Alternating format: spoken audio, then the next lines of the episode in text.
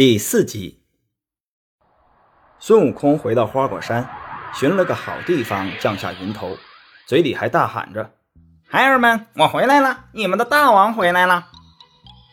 一边喊一边找自己的猴子猴孙。只听美猴王喊了几声之后，从那山崖下的石缝里、花草里、树木里等各种地方，跳出无数大大小小的猴子。这些猴子一窝蜂地围着美猴王，很好奇自家大王这些年学会了什么。有一只老猴子在群猴中很有威信，在大家安静下来之后，这只老猴子上前对美猴王说：“大王，你这一去这么长时间，我们近来呀被一群妖怪给欺负了。那群妖怪捉走了我们许多的猴子猴孙。”还差点抢了我们的水帘洞啊！大王如果再不回来，我们就无家可归喽！美猴王大怒，就问那一只老猴子：“啊，那妖怪什么来头？”老猴子就说：“领头的叫混世魔王。”悟空一听，大怒道：“哼，什么妖怪竟敢如此大胆？你们别怕，我找他去。”孙悟空到了那妖怪的洞前，只见有几个小妖正在玩耍。孙悟空一把抓住一个小妖，说：“我是水帘洞洞主美猴王，你们家什么混世魔王，竟敢欺负我家猴子？快叫他出来！”那小妖被美猴王抓住，心里正害怕，又听说抓着自己的是水帘洞那位一直在外面访仙求道的美猴王，心中更害怕了。等孙悟空一说完，他就慌慌张张地跑进洞里，喊道：“大王，大王，大事不好了！”那混世魔王听见小妖怪的喊声，心中烦闷，呵斥道：“哎，怎么了？大惊小怪的！”小妖怪跪下奏报：“门外来了个猴子，啊，自称花果山水帘洞洞主。他说你趁他不在的时候，屡次欺负他家的猴子猴孙，如今他回来了。”特地来找您报仇的。那混世魔王一听就笑了，早就听说这水帘洞有个美猴王，说是出外访仙求道了，可惜一直没有机会比个高低。混世魔王问小妖怪：“呃，他拿着什么兵器来着？”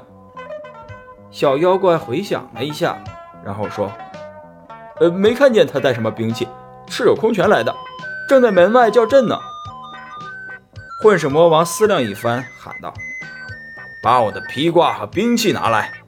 小妖应声而去。美猴王正在外边等不耐烦的时候，混世魔王出来了。这混世魔王身高三丈，头戴金盔，身穿铁甲，手里拿着一把明晃晃的大刀，高声喝道：“哪个是水帘洞洞主？”孙悟空嗤笑道。你个妖怪，眼睛瞪那么大，怎么就看不到俺老孙呢？混世魔王见孙悟空像个小孩，根本就不把孙悟空放在眼里。孙悟空一纵身跳上前去，劈脸就打。那混世魔王放下大刀，空手来抓孙悟空。孙悟空既身手灵活，又力大无穷，只几下就把那混世魔王打得动弹不得，直喊饶命。孙悟空把这些妖怪制服之后，把被混世魔王掠去的猴子猴孙全部救了回来，还把混世魔王带走的东西也拿了回来。